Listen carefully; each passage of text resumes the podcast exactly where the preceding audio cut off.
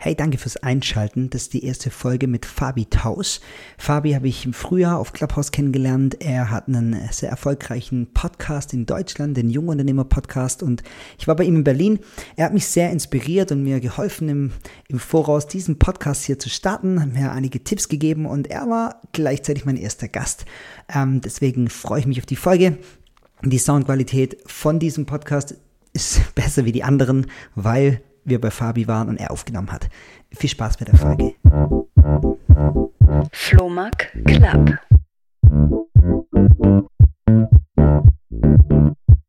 Herzlich willkommen. Wir sind hier bei Fabi Taus und zwar in Berlin in seinem Studio. Ähm, schön, dass ihr eingeschaltet habt. Fabi, danke, dass ich hier sein darf. Danke, dass ich hier bei ähm, dir im Studio sitzen darf, bei dir zu Hause, wo du schon einen ganzen Haufen Interviews geführt hast. Hast du die Zahl? Nee, hier tatsächlich deutlich weniger, weil ich innerhalb meiner WG nochmal umgezogen bin und äh, dadurch äh, mein Studium nochmal verändert habe. Das heißt, ähm, insgesamt sind so irgendwo zwischen 200 und 300 Interviews, ähm, aber hier vielleicht 10 oder so. Also noch gar nicht so viele hier. Okay, sitzt du nochmal auf dem Platz oder bist du auf der Seite? Nee, ich sitze immer auf dem Platz, wo ich jetzt gerade sitze. Okay, und wir drehen heute den Spieß aber um, weil das ist mein Podcast und ich weiß nicht, an welcher Stelle ich die Folge dann ausspiele in meiner ersten Staffel, aber es ist tatsächlich mein allererstes Interview für meinen neuen Podcast. Und ich freue mich sehr, weil du hast mich ähm, sehr unterstützt ja als in den Vorbereitungen, wofür ich sehr dankbar bin, dass ich da von dir lernen kann. Ähm, viele kennen dich ja, du bist Fabi Taus, hast den Jungunternehmer-Podcast, hast, wie du selber gesagt hast, sehr viele Interviews geführt und dadurch bist du ja auch in dieser ganzen Unternehmer- und Startup-Szene bekannt geworden. Ich kenne dich aber durch Clubhouse. Bevor wir da reinsteigen, weil ich muss mit Clubhouse anfangen, das ist natürlich der Link auch von uns zwei. Wie würdest du dich selber beschreiben? Was für eine Art Mensch bist du? Ähm, also ich glaube nicht, dass mich äh, so viele Leute kennen. Ich denke, in der Startup-Welt ist man vielleicht schon mal über mich gestolpert, aber darüber hinaus ähm, vielleicht über Clubhouse, aber dann hört es vielleicht auch schon wieder auf. Dementsprechend, ähm, ja, was bin ich, äh, bin ich für ein Mensch? Also ich bin, glaube ich, eine sehr ruhige Person. Egal wie viele Interviews ich ähm, geführt habe, würde ich mich trotzdem als introvertiert bezeichnen. Ähm, was viele Leute nicht glauben wollen, weil ich mit vielen Leuten gut kann, aber in so Gruppendynamiken und Co. bin ich auf jeden Fall ähm, immer die ruhigste Person, weil ich da einfach nicht so intuit bin und brauche da meine Zeit, um aufzutauen und ähm, ja, sonst recht neugierig und ähm, probiere gerne viel aus. Ähm, so ist auch der Podcast entstanden, dass ich halt irgendwie keine Lust hatte zu studieren oder zumindest nicht irgendwas zu studieren, ohne zu wissen, warum ich es machen will. Und äh, mich dann das Thema Unternehmertum gereizt hat und dann immer mehr Startups und ich mich dann da reingefuchst habe. Ja, ähm, was erzählt man so über sich, ne? Das ist immer, das ist immer die Krux. Aber ähm, ich glaube, damit weiß man schon mal mehr als die meisten Leute, die sich äh, oberflächlich mit mir als Person beschäftigen. Ja, das ist spannend. Ich äh, würde da gerne nachher noch voll drauf eingehen, auch dieses für dich als jemand, der sich introvertiert bezeichnet, der einen Podcast macht. Ähm, ist ja schon spannend. Würdest du sagen, du bist weniger introvertiert jetzt nach deinen über 300 Folgen? Mm, weiß ich nicht, aber ich würde sagen, es ist sehr kontextabhängig. Ne? Also so, es gibt Momente, in denen, also gerade wenn ich so eins zu eins mit Leuten bin oder so, dann bin ich eine ganz andere Person als in der Gruppendynamik. Yeah. Das heißt, ich sage auch immer, ich bin also grundsätzlich eher introvertiert angehaucht, aber es gibt bestimmt Momente, keine Ahnung, in einem Fußballstadion oder auf einem Fußballplatz, ähm, da gibt es auch Momente, wo ich extrovertiert bin, weißt du? Also jetzt spiele ich nicht mehr so viel Fußball, seitdem ich zu Hause weggezogen bin, aber ähm, und ich war auch nicht der potenzielle Profi, der sich am Knie verletzt hat, auf gar keinen Fall. Ne? Also ich habe es immer zum Spaß gespielt, aber ähm, genau, also es gibt bestimmt Momente, wo sich das auch äh, dreht und ähm, deswegen muss man das eh immer kontextabhängig be betrachten. Und ich finde es immer so amüsant, dass alle Leute versuchen, ähm, sich allgemeingültig zu äußern, ob sie introvertiert oder extrovertiert sind. Und am Ende hat man immer ähm, Nuancen von beiden. Cool. Äh, ich habe dich ja eigentlich, ich habe von dir gehört durch Alex, der ja bei dir in die WG gezogen ist, ich glaube letztes Jahr. Ähm, hab dann den Artikel bei äh, Business Punk äh, über eure WG gelesen, dachte, ah, okay, coole, coole Leute. Und dann haben wir uns aber durch Clubhouse tatsächlich kennengelernt. Das war, du warst ja auch, glaube ich, zweite, zweite Januarwoche. Ich kann es zeitlich nicht einordnen. Ich habe wirklich kein Zeitgefühl, aber ich war irgendwie sagen wir mal, nicht so, nicht so früh dran wie du, aber als dieses, als es in der Tech-Bubble losgetreten wurde hier in Berlin, war ich relativ schnell mit am Start, dachte so, okay, probieren wir mal aus und habe dann zumindest immer mal wieder einfach random Räume gemacht, um zu sehen, was passiert da eigentlich, um die Dynamik zu verstehen. Ja, ich, ich erinnere mich nicht mehr mehr an meinen ersten Raum. Ich weiß nur, eben der Doppelgänger-Podcast war einer der ersten, wo die Deutschen dann kamen. Und dann haben wir aber schon ziemlich schnell ja am Anfang auch Räume zusammen gemacht. Ich weiß nicht, die Bühne war eine der Sachen, die wir am Anfang gemacht haben. Ähm, was, was waren die Räume? Also ich würde gerne mit äh, Clubhouse anfangen, weil ich das irgendwie einen coolen Link finde. Am Anfang wurde es immer gesagt, ja, das ist ja wie Podcast, äh, nur anders, interaktiver. Ähm, hast du Leute durch Clubhouse kennengelernt, die du in deinem Podcast hattest? Äh, ja, Paul Rübke, ähm, den man vielleicht kennen könnte, weil er sehr viel mit Joko macht und sehr vielen anderen Influencern. Ähm, tatsächlich ein paar Unternehmer auch. Ähm, weiß aber gerade namentlich nicht mal direkt wen. Ähm, ich habe aber auch äh, viele Leute getroffen, die vielleicht nicht im Podcast waren, aber mit denen ich trotzdem immer wieder was zu tun habe. Dementsprechend, ähm, für mich war Clubhouse auf jeden Fall nicht verkehrt. Ja, so würde ich es auch beschreiben. Ich habe viele Leute kennengelernt, ähm, dann irgendwann, ich weiß nicht, wann wann es bei dir der Punkt war, wo du gesagt hast, ah, irgendwie funktioniert es nicht mehr so, aber es war vermutlich März. Ja, also wir haben, also ganz kurz, ähm, wir haben dann am Ende in so einer Vierer-, Fünfer-Konstellation haben wir den Bedtime Talk gemacht irgendwie jeden Abend und den haben wir bei Tag 60 war wirklich absolut Ende und wir haben den aber in der Woche nach, also ich weiß, dass ich an einem Mittwoch auf die Plattform gekommen bin und am Montag haben wir aus Spaß angefangen mit äh, Bedtime Stories hieß es damals, dann habe ich es auch aus Versehen umbenannt in Bedtime Talk irgendwann und dann hieß es halt so. Ähm, das haben wir zwei Monate gemacht. Dementsprechend müsste es irgendwie Anfang Mitte März gewesen sein. Wenn ich ehrlich bin, hätte ich 20 Tage früher aufhören müssen, dann wäre es so aufhören, wenn es am schönsten ist. Ähm, dann wäre das wirklich so in einer noch geileren Erinnerung gegangen, weil das Problem war einfach irgendwann, ähm, das Format, das wir gemacht haben, war abends, äh, kein Corona, kein Business, keine Politik, glaube ich. Und ähm, dann war es immer das Coole, dass halt irgendwelche coolen Leute mit reingejoint sind und dann man sich irgendwie mit neuen Leuten unterhalten hat und irgendwann waren es aber immer dieselben Leute. Ähm, keiner hatte mehr Lust, irgendwie auf die Bühne zu kommen und wir mussten jedes Mal die Show schmeißen. Das heißt, es war viel mehr, also es war entweder mehr Vorbereitung oder immer dasselbe. Und das hat dazu geführt, dass es einfach einen Reiz verloren hat.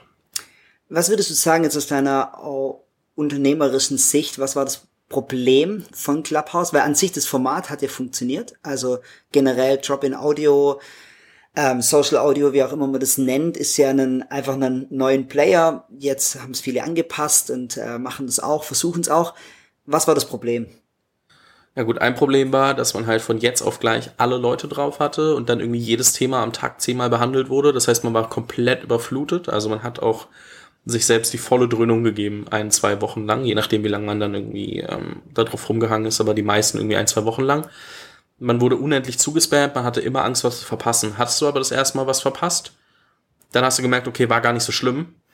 Und dann hast du halt immer mehr verpasst. Und dann ähm, gab es auch viel der Leute, die halt die Talks spannend gemacht haben, weil man sonst mit denen nicht so oft gesprochen hat, weil es halt irgendwelche bekannteren Leute auch oft sind, ähm, die man, die dann irgendwie Lust hatten, sich mit einem zu unterhalten in über verschiedenste Themen, die dann auch nicht mehr so oft auf der Plattform waren. Und ich glaube, wenn zum Beispiel die Funktion wäre bei Instagram, ich gehe auf dein Profil und sehe Flo redet gerade in einem Raum mit drei anderen Leuten und ich kann da jetzt reinjoinen und meine Fragen stellen, würde ich es vielleicht machen. Aber ich gehe nicht aktiv in eine App, um zu gucken, wer ist denn gerade live und wo kann ich dann reinjoinen, wo passt das Thema auch noch dazu.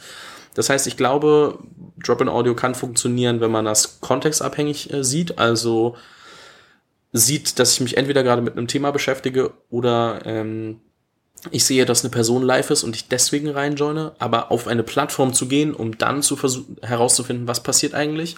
Ich glaube, das sind zu viele Schritte dazwischen, als dass das irgendwie einen Reiz hat. Vor allem, weil es wenig ähm, so immer gleichbleibende Formate gab. Ne? Also hätten jetzt Joko und Paul ähm, AWFNR, also ihren Podcast, immer mittwochs dort aufgezeichnet. Man hätte ihn hören können und dann hätte man danach Fragen stellen können. Dann wären die Leute gekommen. Oder wenn so fest und flauschig oder gemischtes Hack oder alles Mögliche an Podcasts dort aufgezeichnet wird und man kann danach Fragen stellen oder irgendwie auch, jetzt haben sie eine Chatfunktion gelauncht, irgendwie gestern oder so. Ja.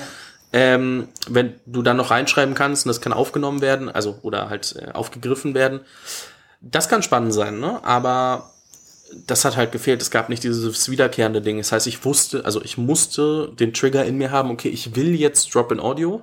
Ich weiß aber noch gar nicht, was passiert und muss mich dann noch damit akklimatisieren, dass das, was gerade da ist, alles ist, was ich sehe und das muss jetzt passen. So. Ja, und das war am Anfang war, hat es funktioniert, weil eben so viele Formate da waren. Man wusste ja gar nicht, in welchen Raum gehe ich jetzt. Und dann irgendwann ist es ruhiger geworden, weil die interessanten Personen eben nicht mehr so da waren, weil sie gemerkt haben, okay, sie haben halt auf Instagram dann doch noch ihre 500.000 Follower und da sind einfach mehr Leute. Oder manche haben gesagt, naja, Android war noch nicht freigeschalten und sie können jetzt nicht ihre Communities irgendwie spalten. Und es war spannend, weil dann habe hab ich gemerkt, so als Android kam und die Leute dann, das sind natürlich mehr Leute dann auf die Plattform gekommen in den ersten ein, zwei Wochen, aber es gab keine Formate oder nur ganz wenig. Und dann haben Leute keine Inhalte mehr gefunden, keine interessante Person und genauso schnell waren sie weg. Ich bin ja schon auch mit ähm, Firmen jetzt äh, die letzten Wochen immer wieder im Gespräch gewesen, also auch SWR und ARD und die alle planen schon langfristig und überlegen sich, okay, wie kann das als Verbindungsplattform zu was anderem ähm, funktionieren?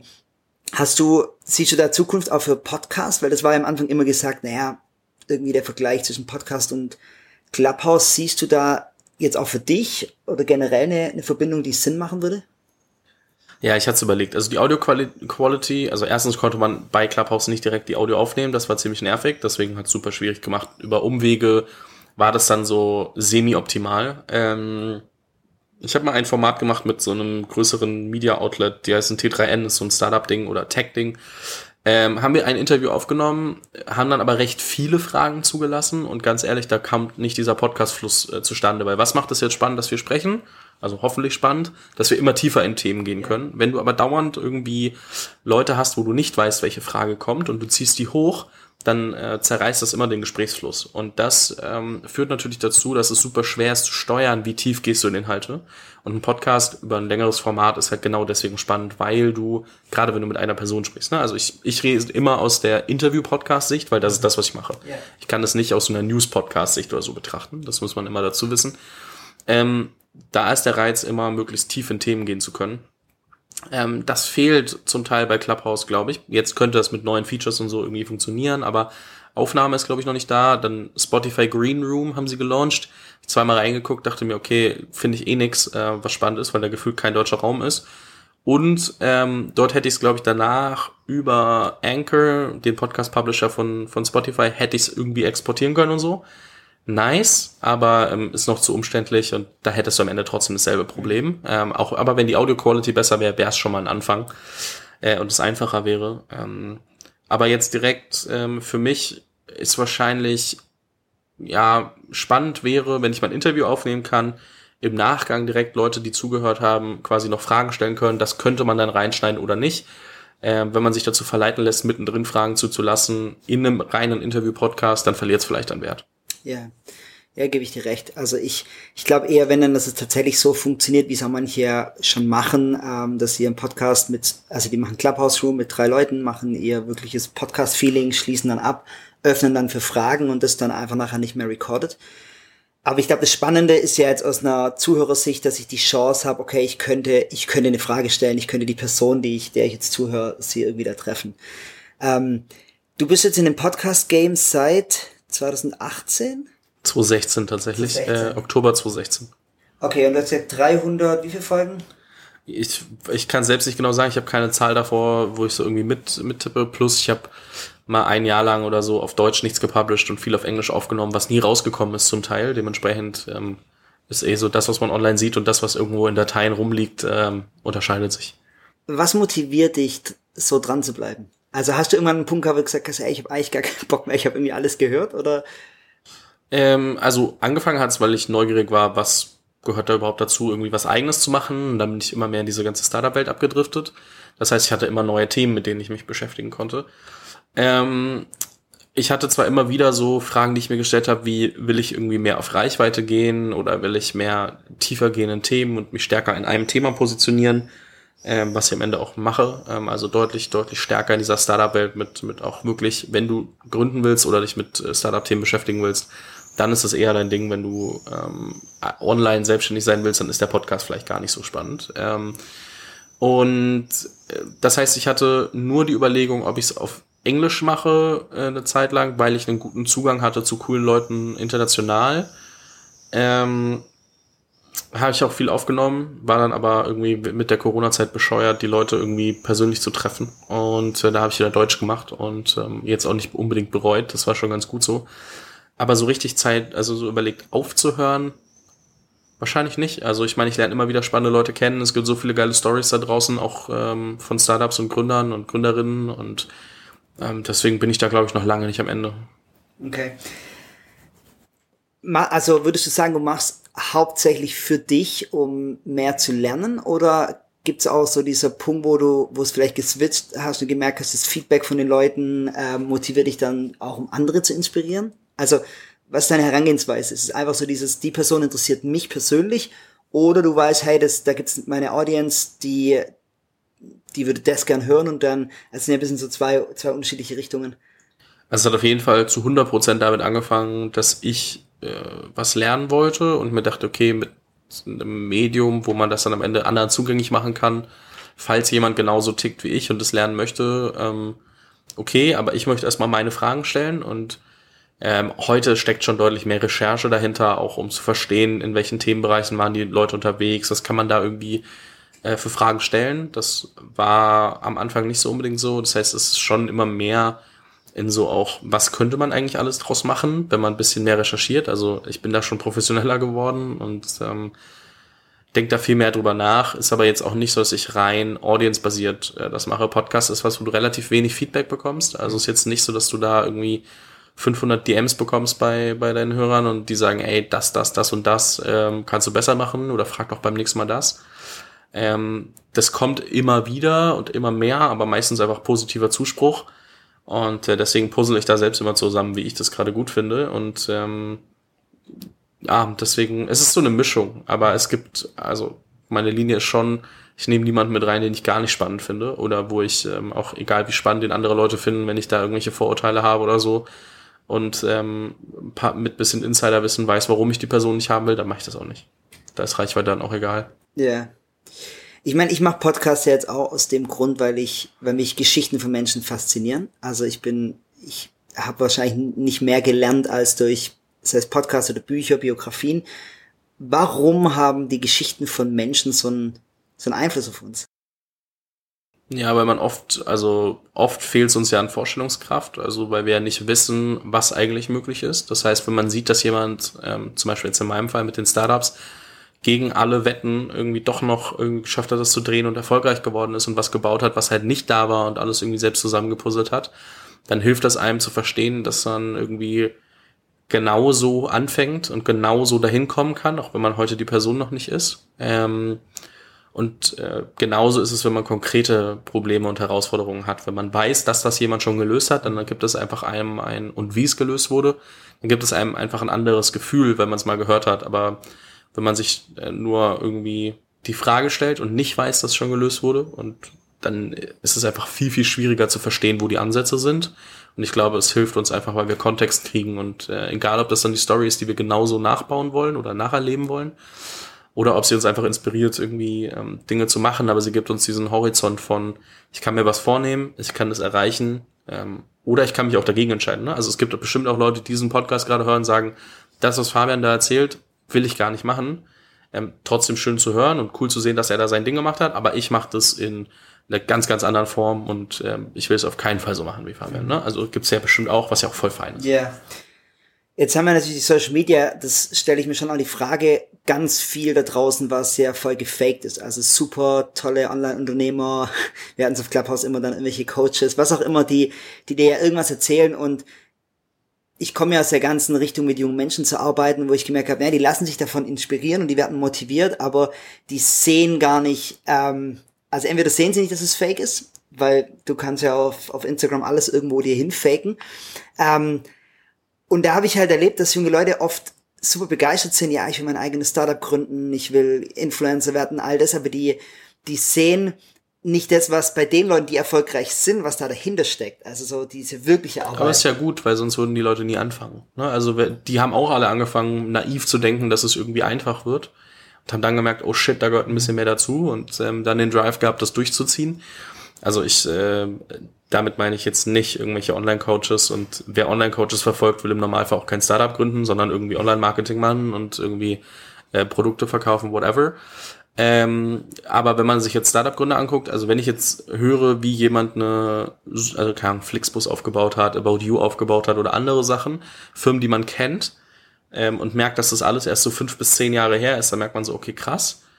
Ähm, man kann sich bestimmt auch vorstellen, dass da viele Hürden gibt. Man will es aber gar nicht wissen, weil wenn man sich selbst auf so eine Reise begibt, muss man auch glauben, dass man es irgendwie durchkriegt. Und wenn man wüsste, was alles auf einen zukommt und wie viele schlaflose Nächte es mit sich bringt, dann würden es wahrscheinlich auch niemand anfangen. Ne? Also das muss man auch immer so sehen. Ich glaube, die Leute wollen schon manchmal auch, ich glaube, wenn man nachlesen würde, über jede Firma, über jede Person findet man eigentlich irgendwo was Kritisches. So, aber wir wollen das ja auch manchmal gar nicht. Ich glaube, wir wollen uns schon auch so ein bisschen tricken lassen, dass wir ähm, naiv in Dinge, an Dinge rangehen können. Ähm, was auch bis zu einem gewissen Grad okay ist, weil wenn man immer in allem das Negative sehen würde, so, also so dieses Thema Unschuldsvermutung ist wahrscheinlich gar nicht so verkehrt. Also stell dir vor, im Supermarkt würde dich jedes Mal die Kassiererin fragen, ob du was in den Hosentaschen hast oder so. Das, du würdest ja durchdrehen. Ja, das ist ein guter Punkt. Was haben, also was haben die ganzen Geschichten, die du gehört hast, mit dir gemacht? Also ich meine, wenn du jetzt so viele Interviews geführt hast, muss es doch in dir selber genauso eine Motivation auslösen. Weil du bist ja reingegangen, um zu lernen. So, jetzt hast du gelernt. Ist es dann so ein, okay, ich will jetzt auch was machen? Ja, aber ich werde trotzdem kein Startup gründen. Ähm, zumindest in den nächsten Jahren nicht. Ähm, einfach weil ich gemerkt habe, dass ich deutlich besser bin, das alles ähm, für mich zu verarbeiten und dann mit Gründern und Gründerinnen zu sprechen, die sich gerade auf dem Weg befinden und zu sagen, ähm, und da versuchen weiterzuhelfen. Ne? Also zu sagen, hey, ähm, sprich doch mal mit der Person oder guck mal, Person X hat mir das mal erzählt, vielleicht ist das ein Lösungsansatz für euch, sprich mal mit dem hier, vielleicht kann der hier weiterhelfen.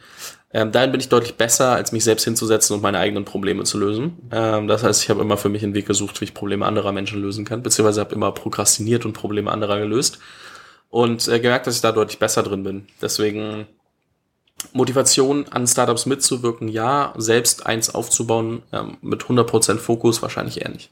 Okay wenn du jetzt die ganzen Geschichten von den Leuten, wo du gehört hast, von Startups übereinanderlegen würdest, was sind so, was sind so die Dinge, die bei allen eigentlich gleich sind? Ähm, Durchziehen? Äh, es klingt alles immer sehr banal, aber die haben alle mit Wasser gekocht und sind genauso naiv gestartet und haben dann gemerkt, oh shit, das ist ein bisschen äh, komplexer, aber haben dann durchgezogen und durchgehalten. Also ähm, die, die erfolgreich geworden sind, ähm, haben halt versucht, immer dann, wenn es hart wurde, noch mehr zu machen, um das irgendwie umzudrehen und irgendeinen Weg zu finden. Es gibt halt super viele, die den Kopf in den Sand gesteckt haben und gesagt haben, okay, das, das wird jetzt nichts. Ähm, das ist ja auch okay, wenn man scheitert. Ne? Also ich will das jetzt gar nicht irgendwie, das kann man Leuten nicht als Vorwurf machen. Aber die, die erfolgreich geworden sind, ähm, haben auch immer geguckt, äh, was Kunden und äh, der Markt so sagen. Also du wirst halt nicht erfolgreich, wenn du ein Produkt baust, was keiner haben will.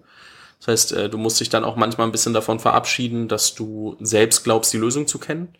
Also alle bringen immer das äh, Steve Jobs und iPhone-Beispiel. Ähm, ja, aber in den meisten Fällen kannst du dir vorher Feedback holen und äh, sehen, ob das funktioniert. Das war damals einfach noch nicht so leicht. Heutzutage hast du die Möglichkeiten, dann macht es vielleicht auch Sinn, nicht mit einem iPhone rauszugehen, sondern halt mit den ersten Prototypen und kleine Testgruppen. Die musstest du sonst in-house haben ähm, und dann daran weiterzuentwickeln und halt davon auszugehen, dass ich mit was Kleinem starten kann und nicht das perfekte Produkt direkt haben muss. Weil sonst hast du das perfekte Produkt, keiner will es haben, hast du super viel Zeit und Geld verschenkt. So. Und ähm, das sind so ein paar Fundamentals. Da kommt bestimmt noch viel mehr dazu und ähm, es ist super schwer, das dann wirklich zu final zu dekodieren, weil es auch immer pro Geschäftsmodell natürlich anders ist. Aber ähm, ich denke, dass das äh, schon ein paar der Dinge sind, ähm, die die super, super wichtig sind, wenn man ähm, was eigenes machen will. Aber ich glaube, das äh, funktioniert halt am Ende auch in vielen Dingen fürs eigene Leben und nicht nur für ein Startup. Mhm. Wenn jemand jetzt jung ist, also wirklich, also Jungunternehmer-Podcast, sagen wir mal 16, sagt, hey, ich will neben der Schule, ich will, ich will, ich habe eine Idee, ich möchte gerne was starten. Wo, was würdest du sagen, wo die Person anfangen kann? Also würdest du sagen, hey, fang an, du brauchst die richtigen Leute um dich rum, du brauchst Bekleidung von jemandem, der schon erfolgreich war, oder was, wo kann jemand anfangen? Es ist witzig, dass Jungunternehmer-Podcast eigentlich gar nicht mehr zu dem Inhalt passt, den ich mache, sondern vielmehr ein Gründer-Podcast ist schon für wirklich Leute, die sich mit Startup beschäftigen. Ähm, aber wo können Leute anfangen? Klar, einmal ähm, schauen Ökosysteme, Netzwerke, wo genau diese Themen gepusht werden und ähm, man sich, ob das Online-Communities sind oder dann sowas wie die WHU oder andere Unis, die da immer mehr äh, Fokus drauf legen, ähm, ist, glaube ich, alles fein. Ähm, aber es hilft auf jeden Fall, sich mit den Menschen auszutauschen und äh, versuchen zu lernen. Ich glaube, was viele haben, ist keine Geduld und das ist ein großes Problem. Alle wollen immer morgen ähm, am besten Millionär sein oder am besten noch Milliardär und ähm, so läuft es halt nicht. Da gehört schon viel Zeit dazu und ich glaube, sich in so eine lernende Rolle zu begeben und sich selbst davon ähm, auch bis zu einem gewissen Grad frei zu machen, morgen erfolgreich sein zu müssen ähm, und sich die ganze Zeit zu vergleichen. Du wirst immer jemanden finden, der früher angefangen hat, der besser und weiter und wie auch immer ist. Aber wenn du dir die Zeit gibst zu lernen und äh, das immer weiter hochzuschaukeln, ähm, dann wird das irgendwann funktionieren. Also äh, ich glaube, sich selbst äh, auch vom, vom Kopf her darauf einzustellen, dass es eine recht lange Journey ist und ähm, sich mit Menschen zu unterhalten, die es gemacht haben oder Podcasts zu hören mit den Leuten, dann zu gucken, was klingt nach etwas, was ich ausprobieren will, das auszuprobieren, aber mit dem Anspruch zu lernen und nicht damit unbedingt nur Geld zu verdienen. Also Geld verdienen ist auf jeden Fall nicht verkehrt, aber wenn es dein einziges Hauptkriterium ja. ist, dann ist vielleicht, äh, muss man es hinterfragen. Ähm, und sich dann was zu suchen, was einem liegt. Und ähm, das kann auch sein, zwei Jahre in einem Startup zu arbeiten, rauszufinden, äh, in allen Bereichen rauszufinden, was davon passt und das dann in einem anderen Startup ähm, mhm. als Mitgründer zu machen zum Beispiel. Hast du das Gefühl, dass die Leute, mit denen du geredet hast, die wirklich erfolgreich geworden sind, auch über einen längeren Zeitraum, also die lang dranbleiben mussten, dass das Produkt oder die Idee, die sie hatten, ganz viel mit auch einer Leidenschaft zu tun hatte, dass sie gesagt haben, hey, ich, ich, das ist wirklich eine Leidenschaft. Oder, weil es braucht ja diese Motivation, die dich in einem langen Atem anhält. Und entweder ist es das Geld, dass du, dass man sagt, okay, ich hau da jetzt zehn Jahre rein und dann irgendwann habe ich das Geld. Oder würdest du sagen, nee, die meisten hatten für die Sache schon richtig Leidenschaft? Ähm, ich habe da letztens in meinem Podcast mit jemandem drüber diskutiert und ähm, fand den Punkt ganz gut, es gibt mehr als nur Geld und Leidenschaft, mhm. was sich durchhalten lässt. Und äh, oftmals ist es halt, dass man ein Problem lösen will ähm, oder, oder ein Problem entdeckt und lösen will, weil man halt Produkte bauen möchte, ähm, also die dann am Ende Menschen helfen. Ähm, ich kann mir schlecht vorstellen, dass jemand, der Flixbus oder Zalando oder was auch immer aufgebaut hat, ähm, gesagt hat, ich liebe Fernbusunternehmen aber man, also wenn man dann mal anfängt und da, man, man verliebt sich, glaube ich, in die Sache, die man macht mit der Zeit. Ich glaube, es muss nicht von Anfang an das sexieste Business sein, aber man muss sich, also man muss auch sehr happy sein mit dem, was man in dem Unternehmen macht. Wenn man das, wenn man die Rolle, die man in dem Unternehmen hat, plus ähm, also liebt oder mag und sich damit, also damit happy ist und dann sieht, dass es Ergebnisse produziert, dann ist das eine sehr viel bessere Kombi als ähm, was das, was viele Menschen haben. Und, und äh, also das ist anders. Das klingt hart. Ähm, viel mehr, das ist dann das, wonach die Leute streben und was die Leute eigentlich suchen. Und ähm, ich glaube, wenn man das hat, dann hat man auch deutlich mehr, äh, was man äh, durchhalten kann. Aber also ich glaube, du kannst, selbst wenn du eine Leidenschaft hast, aber dann die falschen Aufgaben in der Firma machst, drehst du halt durch. Und ähm, es gibt super viele leidenschaftliche äh, aufgebaute Unternehmen ähm, oder auf Leidenschaft basierende Unternehmen. Das sind meistens aber nicht die großen Startups. Das sind eher so die, sagen wir mal, Family Businesses oder die Sachen, die jemand als Selbstständiger und so macht und dann in so ein kleines Unternehmen baut. Ähm, selten ähm, wahrscheinlich das, äh, das große Startup und da ist ein Teil Motivator Geld, aber nur Geld wird dich wahrscheinlich auch nicht durchhalten lassen. Das heißt, es ist eine Kombi aus mehreren Faktoren, ähm, was dann dazu führt. Und ähm, ein großer Faktor ist, bin ich mit der Arbeit, die ich tagtäglich mache, happy. Mhm. Generell auf Deutschland bezogen, nimmt die Startup-Szene zu in den letzten Jahren? Kann ich statistisch nicht großartig beurteilen. Also die, äh, wie viele, ähm, sagen wir mal, numerisch erfolgreiche Startups wir haben, nimmt zu. Ich glaube auch, dass ähm, man immer mehr Leute hat, die sich frühzeitiger mit dem Thema beschäftigen können Trotzdem, glaube ich, wenn ich das richtig weiß, äh, irgendeine Studie oder, oder Statistik aus dem letzten Jahr steigen jetzt die Gründerzahlen nicht so extrem oder die, die, die äh, auch selbstständigen Zahlen und so. Ich glaube, das lag natürlich mit unter anderem an, an Covid, ähm, aber auch daran, dass Leute trotzdem Zeit brauchen, um sich da reinzufinden und man nicht von heute auf morgen gründen kann, weil wenn du halt 17 bist, in welchem Problem willst du was gründen? Du kennst halt nur die Schule. Ja. Die Bildung ist ein sehr regulierter, sehr anstrengender Markt. Ähm, haben sich viele junge Leute die Zähne ausgebissen. Äh, es gibt ein paar, die aber auch durchgezogen haben und da einen guten Edge gefunden haben und da was Schönes draus machen. Ähm, genau, aber du musst halt irgendwo auch ein bisschen was gesehen haben, um was gründen zu können. Und das ähm, macht es für junge Leute immer schwierig, egal wie sehr sie es wollen, dauert es halt manchmal ein paar Jährchen. Wie ist mit Leuten, die gescheitert sind? Also ich habe mal das gehört, dass in Amerika ähm, das eigentlich richtig gefeiert wird, wenn Leute schon Sachen in den Sand gesetzt haben. Und in Deutschland eher dagegen, so wenn du mal was in den Sand gesetzt hast, dann, dann nimmt dich niemand mehr ernst. Ist es tatsächlich so? Also in der Startup-Welt wirst du jetzt nicht äh, zerrissen, wenn du scheiterst. Also ich glaube, das ist nicht das Problem. Ich glaube, das ist dann eher breite Masse. Ähm, ich weiß aber auch nicht, ob die breite Masse in Amerika dich feiert, wenn du was in den Sand setzt. Ähm, Deswegen kann ich, glaube ich, nicht final beurteilen. Ich meine, ich selbst habe äh, zwei Jahre mit äh, der Code University, ähm, so einer, also einer privaten Hochschule hier in Berlin, an einem Netzwerk für junge Gründer gearbeitet. Das haben wir nach zwei Jahren eingestellt. In einer gewissen Form ist das auch Scheitern, aber ist jetzt nicht so, dass mir Leute dafür auf die Füße treten. Also ist jetzt aber auch nicht so, dass Leute mich dafür loben, dass ich auf die Fresse geflogen bin. Also von daher, ähm, ja, ich glaube, das ist, äh, also ich kann das nicht äh, final beantworten. Ja, sehr spannend. Ich würde jetzt gern noch so Richtung, Richtung Ende voll gern noch mal ein bisschen auf das ganze Thema Podcast eingehen. Ähm, ich habe so eine Statistik gesehen, die sagt, dass die Podcast-Zuhörerschaft in den kommenden Jahren noch mal richtig ansteigen wird. Also, dass die sagen, generell die Prognose geht nach oben. Ähm, deswegen kann ich mir vorstellen, dass es einige gibt, wie ich, die sagen, ja, sie wollen anfangen mit ihrem, mit ihrem Podcast. Für mich war einfach wichtig, so zurückzuschauen auf mein Leben, was hat mich immer interessiert. Ähm, so, was kann ich auch gut? Also ich kann relativ gut mit Menschen einfach umgehen, so deswegen habe ich gedacht, okay, für mich ist so ein Interview-Style ganz cool. Wie bereitest du deine, also für alle jemand, der jetzt äh, neu anfängt, so wie bereitest du deine Podcast-Interviews vor? Also ganz konkret. So, du hast eine Person, dann googelst du sie oder? Also es gab ähm, verschiedene Phasen. Es gab Sachen da, es gab eine Phase, habe ich relativ ähnliche Fragen immer wieder benutzt, um ähm, Vergleichbarkeit zu schaffen. Also jetzt nicht Person A ist besser als Person B, sondern mehr so die Frage, wie bist du zum Unternehmertum gekommen? So, und die Frage habe ich erstmal allen gestellt, weil dann sieht man, jede Story ist unterschiedlich. So, das habe ich jetzt, habe ich dann lang genug gemacht. Ähm, jetzt äh, gehe ich deutlich tiefer in Themen. Das heißt, ich höre mir an, ähm, was haben Leute in anderen Podcasts erzählt, ähm, was kann ich online äh, recherchieren, um dann, also weil, also die Krux ist ja eigentlich, bessere Fragen zu stellen. So, also spannende Fragen zu stellen und gutes Gespräch zu erzeugen. Und das machst du, wenn du nicht Kontextfragen stellen musst. Also wenn du erstmal fragen musst, wie alt bist du nochmal? Ähm, wann hast du dein Unternehmen gegründet?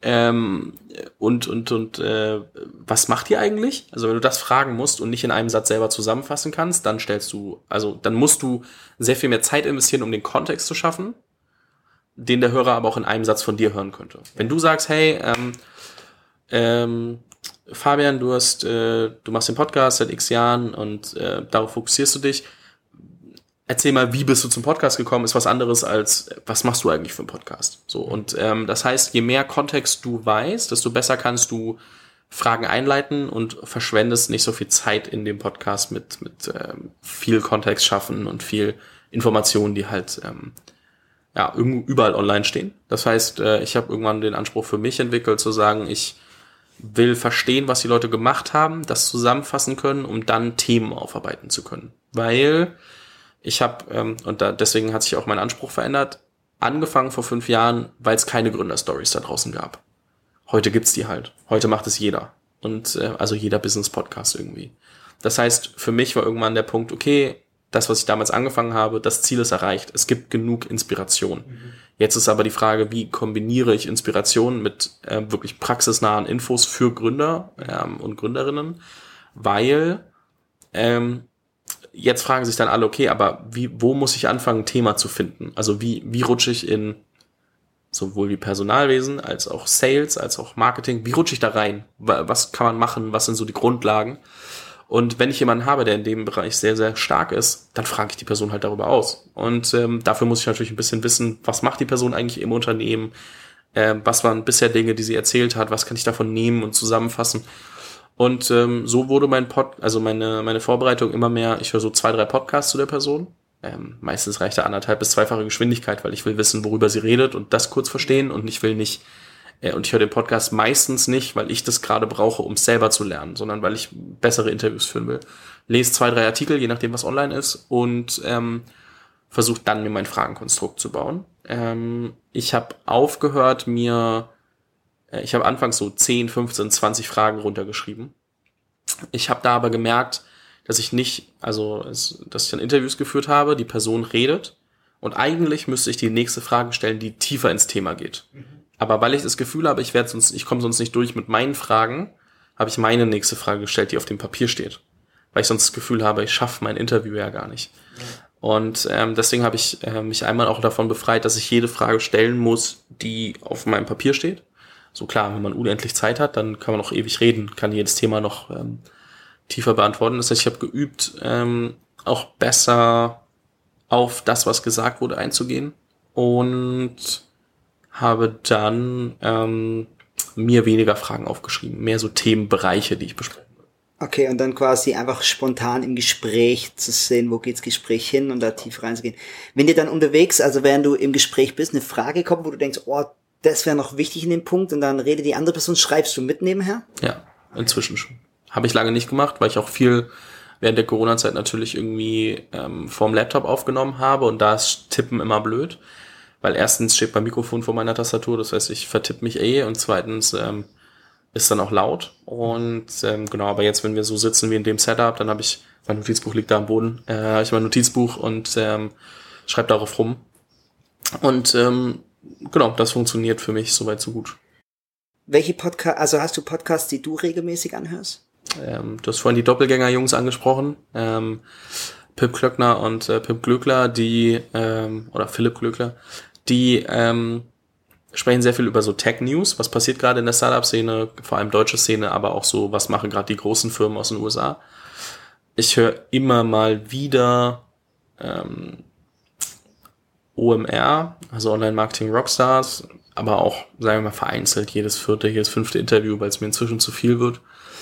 Ähm, ich höre deutsche Startups, aber nur, da gibt's verschiedene Formate, aber da geht's, also man merkt, ich höre nur Startup-Sachen und da gibt's dann ein Format, wo sie exklusive News äh, berichten, die's, äh, die sie halt exklusiv zugesteckt bekommen haben. Genau, also alles so Startup-driven Stuff. Okay, auch internationale Sachen? Ähm, ja, äh, manchmal Joe Rogan, manchmal Tim Ferriss, manchmal Lex Friedman, das sind aber, glaube ich, auch relative Klassiker. Ich meine, Joe Rogan finde ich super spannend, den höre ich auch sehr gern. Ich meine, seine Interviews gehen ja manchmal drei Stunden. Und, aber und trotzdem ist, ist man drin und denkt so, krass, ich habe jetzt eine Stunde gehört und ich will weiterhören. Ja, äh, tatsächlich ähm, fällt es mir schwer, mich drei Stunden darauf zu konzentrieren. Ähm, und deswegen höre ich es immer seltener tatsächlich trotzdem. Ja, ich mache halt, ich, ich höre ihn manchmal bei, bei einem Gym und dann mache ich Pause und dann höre, weiß ich beim nächsten Mal, ah, ich bin so irgendwo bei einer Stunde, dann höre ich weiter. Aber ich finde es halt, ich finde es da halt auch, und das finde ich tatsächlich auch, wie du sagst, interessant, weil sie immer tiefer in Themen reingehen. Also, und das ist aber die Zeit. So, ich weiß nicht, ob andere das in zwei Stunden aufnehmen, dann zusammenschneiden und er lässt halt komplett, aber ich finde das Spannende bei ihm, finde ich wirklich, dass du weißt, irgendwann kommen die so richtig tief rein in so ein Thema und er kriegt dann Sachen raus, was andere nicht rauskriegen. Ja, ja, deswegen, ich habe auch irgendwann angefangen, meine Interviews, zumindest das, was ich schedule, auf so 90 bis 120 Minuten zu legen und nicht so 45 oder ganz am Anfang waren es mal 30 Minuten, nur da war Podcast noch nicht cool. Jetzt Podcast cool, jetzt kannst du eigentlich, also gefühlt kannst du einen Tag blocken, wenn du sagst, hey, ich will einen Podcast machen weil Leute alle, wenn du irgendwo ein bisschen was gemacht hast, alle sagen, klar, lass machen. Ähm, genau, aber ich habe auch angefangen, mehr zu blocken und meine Interviews werden auch tendenziell länger. Organisierst du deine Interviews alles komplett selber, also ja. Terminabsprachen und schneidest du selber nachher? Ähm, ich schneide nicht, ähm, deswegen, also Audio schneide ich nicht. Okay. Ähm, Video habe ich einen Freelancer, der mich unterstützt und ähm, Beschreibungen schreibe ich gerade wieder selber. Das liegt, oder schreibe ich selber gerade ausführlicher, weil ich da versuche, ähm, Qualität äh, des Content Pieces zu erhöhen. Aber das ist äh, sehr Detail. Also macht dir am meisten Spaß, tatsächlich jetzt ähm, das Interview zu führen und das alle, alles andere gehört drumherum einfach dazu? Oder oder macht dir das Spaß, nachher so diese Sachen dann rauszuholen aus dem Interview? Also ich hasse so operativen Kram, wie jetzt Sachen zusammenschreiben. Also die Recherche schon. Recherche, also ich müsste den Termin nicht selber schedulen, ähm, wenn das nicht so ein Intro-driven Ding wäre. Also oft werden mir die Leute vorgestellt und deswegen ähm, gehört es dann auch dazu, mit denen direkt selber zu schreiben und halt das nicht an irgendwen auszulagern, weil es einfach affig wäre. Ähm, selbst wenn ich da manchmal den Termin mit jemandem und oder der Assistenz koordiniere, ist fein, aber ich finde es dann blöd, wenn von vornherein nicht ich das machen würde, weil ich halt ehrliches Interesse an der Person habe. Die Recherche muss ich selber machen. So, Aufnahme wäre eigentlich wahrscheinlich cool, wenn noch jemand daneben sitzt und drüber guckt, ob gerade alles läuft. Ne? Also ich habe schon ein paar Mal geschafft, dann irgendwie technisch was äh, zu vergeigen. Ähm, weil ich konzentriere mich dann halt aufs Interview und gucke nicht, ob jetzt der Sound perfekt ist, ob das Video perfekt ist, ob alles ja. läuft. Ich hatte letztens jetzt wieder was, ist mir der Speicherplatz am iPhone vollgegangen und ich dachte so, ach man, so unnötig einfach, ne, das sind so vermeidbare Sachen. Ähm, und genau so Nachbearbeitung, gerade so schriftlich und so, wenn ich genau sagen kann, was ich als Endergebnis haben will und jemanden, der habe, der was von Startups versteht, dann kann man es machen. Ähm, aber da fehlt dann manchmal auch einfach, ähm, also sowohl Geld als auch Zeit, jemanden einzuarbeiten. Deswegen ja. mache ich es gerade selber, wobei ich wahrscheinlich damit mehr Zeit verschenke. Okay. Ja, meine, meine letzte Frage wäre tatsächlich, was wären, oder wer wären zwei Personen, die du sehr gerne in deinem Podcast noch hättest? Tue ich mich immer schwer mit, weil ähm, an die meisten Leute in Deutschland kommt man inzwischen ran. Das dauert einfach so ein bisschen. Also, das ist einfach auch Zeit, wann die Leute Zeit haben und ähm, dann gibt es Leute, die sind so tief in der Startup-Welt verwurzelt, ähm, da, da würden sich die meisten Hörer fragen, wer ist das überhaupt? Ähm, boah, wen hätte ich denn unbedingt dabei? Also, das sind nicht die typischen so Elon Musk, Mark Zuckerberg und so, weil die erzählen eh nur, was sie erzählen wollen, so, wenn man nicht irgendwie äh, Joe Rogan heißt. Ähm, und boah, so ein Peter Thiel wäre ganz witzig, ähm, weil der als Deutscher in die USA gegangen ist und dort ungefähr an allem beteiligt war, was man sich vorstellen kann. Mm, ich würde einfach mal Peter Thiel sagen und äh, bei einem belassen. Cool. Ey, ich finde es super inspirierend. Also ich fand deine, deine Journey immer schon inspirierend. Ich habe sie auf Clubhouse schon ein paar Mal gehört, so wie du angefangen hast, weil ich ähm, einfach so viele junge Menschen begleitet habe, dass ich das immer feier, wenn jemand einfach anfängt und was macht und ausprobiert und dann auf dem Weg lernt, ah, okay, so funktioniert das, so kann ich besser werden. Das finde ich super, super, super spannend. Ähm, Leute können dich vermutlich finden auf allen gängigen Podcast-Plattformen, deine Sachen anhören. Und wenn ihr das hört und ermutigt seid, dann Fabi auch Feedback geben, weil das kriegt man nicht so oft bei Podcasts. Instagram, LinkedIn ähm, sind so zwei Sachen und äh, genau, sonst Podcast findet man überall, wo es Podcasts gibt.